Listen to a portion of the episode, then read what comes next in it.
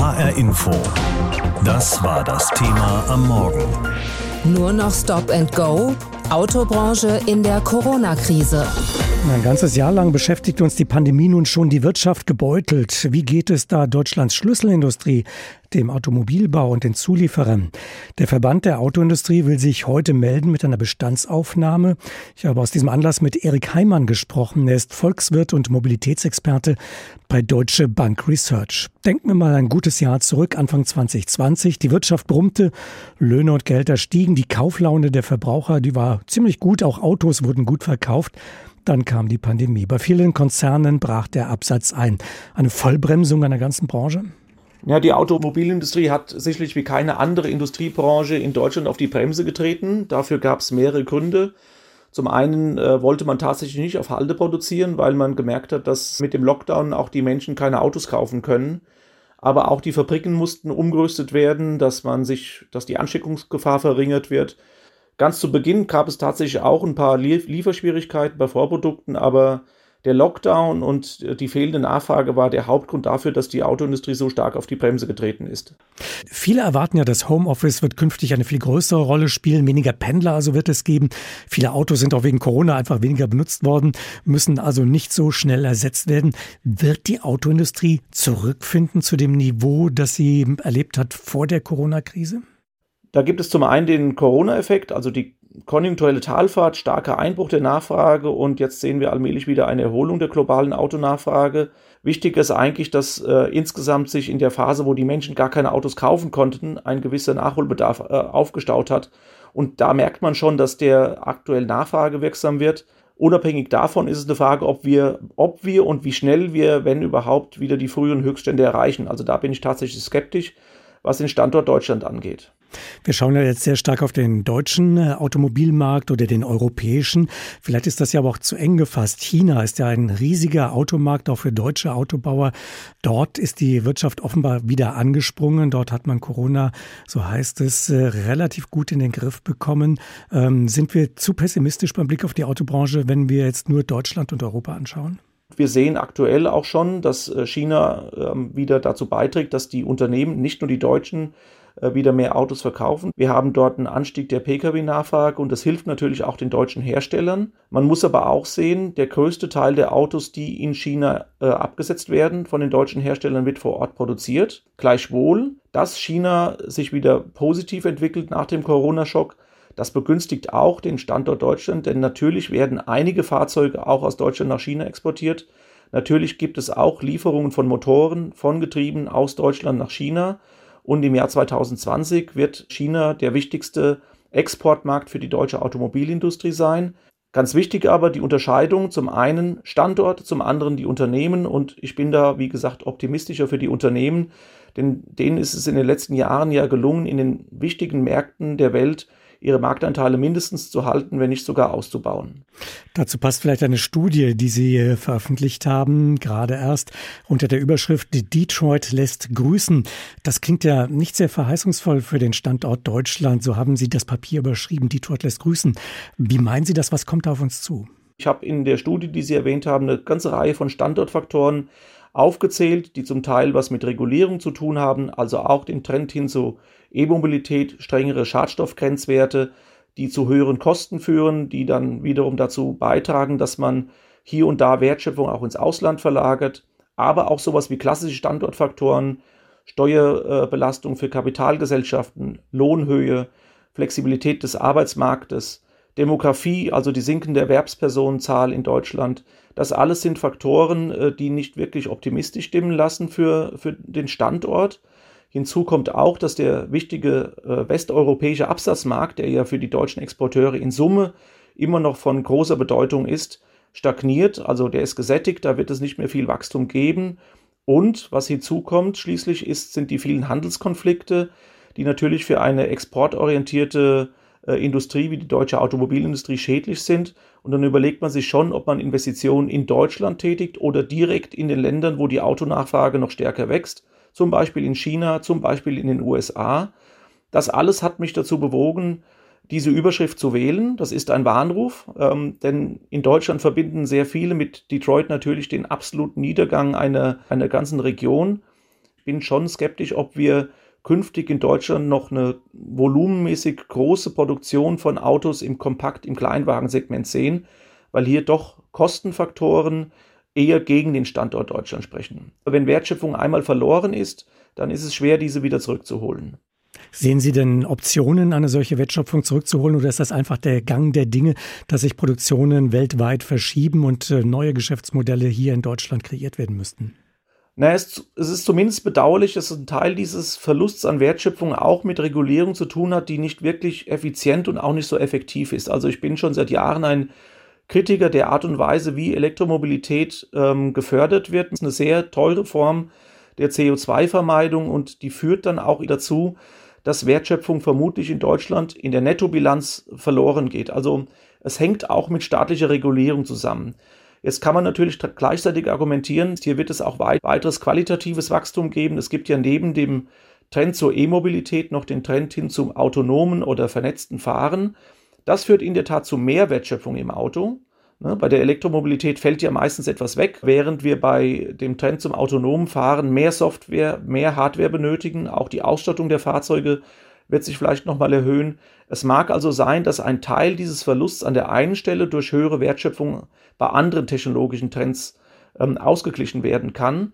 Aber unterm Strich bin ich zumindest für die Produktion von Fahrzeugen im Volumensegment für Deutschland äh, pessimistisch. Optimistischer bin ich für die Herstellung von Fahrzeugen im Premium-Bereich, automobile Oberklasse oder sagen wir mal ab der gehobenen Mittelklasse. Da dürfte Deutschland weiterhin eine wichtige Rolle spielen.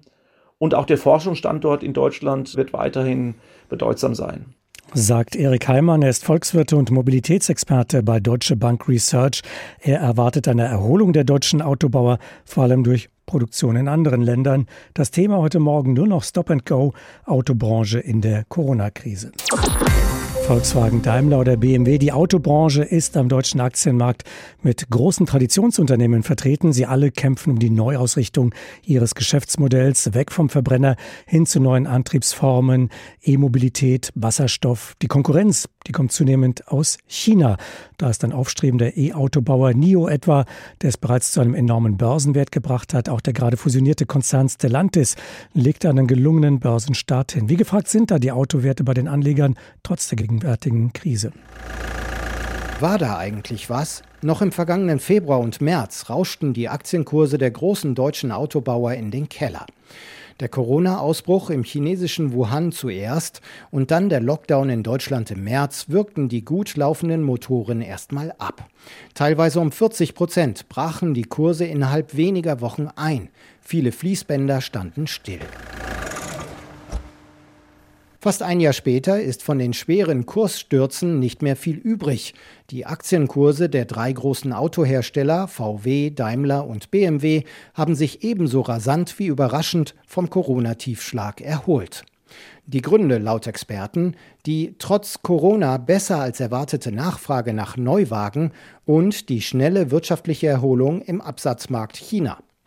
Und die Aufholjagd geht weiter, erzählt Autoanalyst Jürgen Pieper vom Bankhaus Metzler. Man muss schon sagen, im zweiten Lockdown ist es schon ein Phänomen, dass der, der Aktienmarkt das sehr schnell und ohne große Wirkung äh, weggesteckt hat, äh, zumal wir uns ja jetzt Ende Januar eher in einem verschärften Lockdown befinden und es ja kein richtiges Ende abzusehen ist. Doch die Börse schaut wie üblich nach vorne auf das, was sein könnte. Und da sieht es durch die Impfstoffentwicklung gegen das Coronavirus und durch das viele Geld der Notenbanken nach Meinung vieler Anleger zurzeit gut aus. Die Wirtschaft wird sich weiter erholen. Aber reicht die Aufholjagd der deutschen Hersteller aus, um auch an die Anbieter von neuen Antriebsformen heranzukommen? Die können sich vor Anfragen nämlich kaum retten. Der amerikanische E-Auto-Konzern Tesla ist wertvoller als Daimler, BMW und Volkswagen zusammengenommen.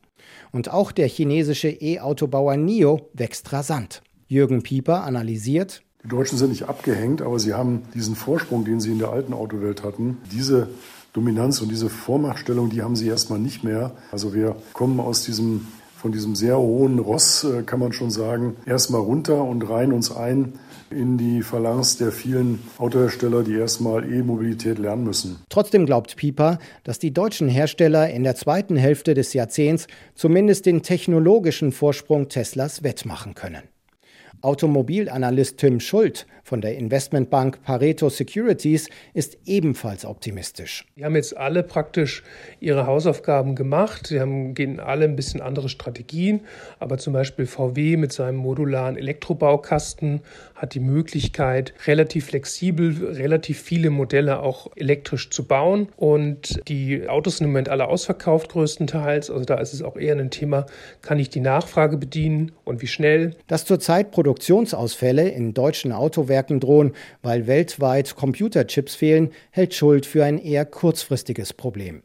Sein Fazit, es läuft wieder für die deutsche Automobilindustrie. Das Tempo fast schon zu hoch. Ich denke, der Motor läuft auf jeden Fall hochtourig im Moment, aber er läuft noch nicht so hochtourig, dass es jetzt schon zu einer Überhitzung im Motor führen würde. Ein Bericht war das von Nikolaus Buschlüter für das Thema heute Morgen nur noch Stop and Go Autobranche in der Corona-Krise. Die Automobilindustrie gilt ja nach wie vor als eine der Schlüsselbranchen in Deutschland. Heute nun legt der VDA, der Branchenverband der deutschen Hersteller, seine Jahresbilanz für das vergangene Jahr vor. Ja, und klar ist auch, die deutsche Autoindustrie hat mit dem Wandel in der Technik, dem Strukturwandel, dem Wandel bei der Antriebstechnik zu kämpfen und im vergangenen Jahr natürlich auch ganz speziell mit den Folgen der Corona-Pandemie. Roman Warschauer berichtet. 23,7 Prozent, so stark war der Rückgang bei den Autoneuzulassungen europaweit im vergangenen Jahr. Das war vor allem der Corona-Krise geschuldet. Alleine im April brachen die Neuzulassungen um mehr als 76 Prozent ein. Doch mittlerweile hat sich das Geschäft wieder stabilisiert, lag in einzelnen Monaten sogar über dem Vorkrisenniveau und so konnte etwa Volkswagen vor wenigen Tagen melden, Trotz der beispiellosen andauernden Covid-19-Herausforderungen bewies der Volkswagen-Konzern im zweiten Halbjahr 2020 seine Robustheit.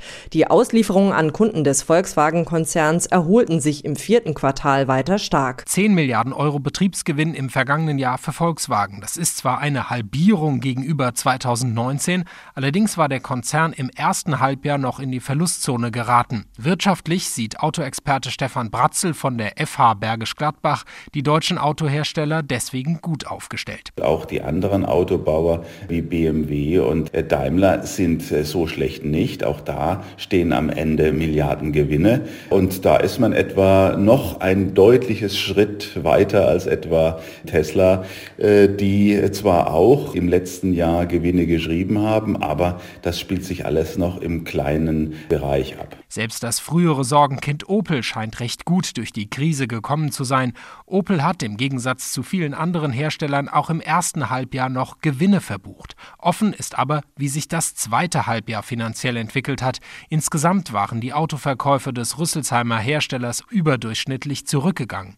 Aber die aktuelle finanzielle Situation ist nicht alles, denn die Autoindustrie insgesamt steckt im Wandel. Elektrifizierung, Digitalisierung, die beiden großen Schlagwörter.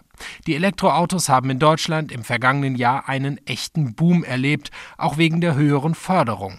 Mittlerweile kommen auch immer mehr Modelle von deutschen Herstellern dazu. Opel-Chef Michael Loscheller etwa sieht sein Unternehmen da gut aufgestellt. Im Jahr 2021 werden wir neun elektrifizierte Fahrzeuge im Angebot haben. 2024 werden dann all unsere Fahrzeuge, also das gesamte Portfolio, auch elektrifiziert verfügbar sein. Und auch Autoexperte Stefan Bratzel sieht Fortschritte im Bereich der Elektromobilität bei den deutschen Herstellern, im digitalen Bereich aber noch einen stärkeren Nachholbedarf. Wenn es um das Thema Software für Architekturen im Auto geht, da ist man eher im Mittelfeld. Da ist sicherlich ein Player wie äh, Tesla sehr weit. Und beim autonomes Fahren äh, ist man ähnlich. Auch da sozusagen äh, hat man im Bereich Fahrerassistenzsysteme sicherlich gute Lösungen. Das gilt für Daimler. Aber es äh, muss noch einiges getan werden, um auch bei diesem Zukunftsvorne mit dabei zu sein. Volkswagen etwa kämpft derzeit mit Softwareproblemen bei seinem neuen Golf. Zehntausende Autos werden zurückgerufen. Aber die Hersteller investieren Milliarden in die neuen Technologien, wollen weiter vorne mit dabei sein. Dennoch ist völlig offen, wie das Rennen ausgehen wird, welche Rolle die deutschen Hersteller etwa in zehn Jahren spielen, wo dann Tesla steht und welche Bedeutung chinesische Hersteller haben werden. In der Corona-Krise und auch im Strukturwandel. Alle Vorzeichen in der Automobilbranche stehen ja auf E-Mobilität, auch wenn viele gegen diesen Trend ins Feld führen, dass klassische Antriebe noch nicht ausgereizt seien. Da würde noch mehr gehen in Sachen Effizienz und die Folgekosten der E-Mobilität, etwa bei der Produktion der Akkus, seien nicht ausreichend berücksichtigt worden. Ungeachtet dessen aber stellen sich immer mehr Hersteller auf die staatlich geförderte E-Mobilität ein. Und ein Vorreiter in der Förderung ist ein Land, das reich geworden ist mit der Erdölförderung. Norwegen nämlich. Carsten Schmiester mit dem Sound der neuen Zeit. Das ist kein Computerspiel, sondern der neue Sound in immer mehr norwegischen Garagen. Elektroautos werden nicht mehr angelassen, sondern hochgefahren. Dann piept es und klingelt und im Armaturenbrett blinken bunte Lichter. Schon vor acht Jahren hatte das durch Einnahmen aus der Öl- und Gasförderung reiche Norwegen ein umfangreiches und teures Förderprogramm aufgelegt, mit Erfolg. Aktuell sind auf norwegischen Straßen fast eine halbe Million voll- oder teilstromgetriebener Wagen unterwegs, die im vergangenen Jahr zum ersten Mal mehr als die Hälfte aller Neuzulassungen im Land ausmachten. Warum, sagt diese Käuferin aus Oslo? Weil es einfach günstiger ist. Mit einem E-Auto findet man leichter einen Parkplatz und zahlt nur einen Bruchteil. Außerdem kann man in der Bus- oder Taxispur fahren und kommt schneller voran. Øyvind Solberg arbeitet beim norwegischen Oplysningsrådet for Feittrafikken eine Art Lobbygruppe für den Straßenverkehr. Der Trend zur E-Mobilität überrascht ihn nicht. Nein, denn immer mehr Menschen haben erkannt, dass E-Autos eine gute Lösung sind. Natürlich werden die Steuerbefreiungen und staatlichen Vorteile immer weniger, gleichzeitig werden die E-Autos aber immer attraktiver. Sie passen einfach immer besser zu den Anforderungen der Menschen bilene blitt såpass mye mer attraktive og passende für folks Behov. Wegen des unerwartet großen Erfolges hat Norwegen tatsächlich einige Anreize zum Kauf von Elektroautos inzwischen wieder heruntergefahren, aber nach wie vor gibt es keine Mehrwertsteuer und auch keine anderen Abgaben. E-Autobesitzer zahlen nur höchstens die Hälfte der vielerorts kassierten Mautgebühren und umgerechnet auch nur 200 Euro Jahresgebühr für die Straßenbenutzung, so viel wie sonst Motorräder. Dazu wird die Infrastruktur seit Jahren ausgebaut. Im Flächenstaat Norwegen waren zunächst öffentliche Ladestationen im ländlichen Raum ein großes Problem. Aber inzwischen gibt es um die 10.000 davon überall im ganzen Land. Das Ziel ist es, an allen wichtigen Straßen alle 50 Kilometer Stationen mit mindestens zwei Ladepunkten einzurichten. Der Strom in Norwegen ist übrigens dunkelgrün. Er kommt zu 99 Prozent aus erneuerbaren Energiequellen, vor allem aus Wasserkraft. Und dann der Markt dieser Autos. Der ist 2020 förmlich explodiert sagt Autohändler Harald Friegstadt. Man kann schon von einer Revolution sprechen. Es sind sehr vielseitige E-Autos neu ins Angebot gekommen. Die Auswahl ist inzwischen groß. Alle Hersteller haben jetzt E-Autos im Verkauf. Das war bisher nicht so. Für uns war 2020 ein sehr gutes Jahr. Und so soll es weitergehen in Norwegen. Der Parlamentsabgeordnete Stefan Hegelund spricht für die Politik der konservativ-liberalen Koalitionsregierung. Es ist toll, dass immer mehr Leute E-Autos fahren. Bis 2025 wollen wir nur noch klimaneutrale Autos zulassen und wir werden das schaffen. Das liegt an der Politik der vergangenen Jahre, die wir fortsetzen, damit es sich auch weiterhin lohnt, ein E-Auto zu kaufen. Ein Bericht unseres Korrespondenten Carsten Schmiester über die Entwicklung der E-Mobilität in Norwegen. HR Info. Das Thema. Wer es hört, hat mehr zu sagen.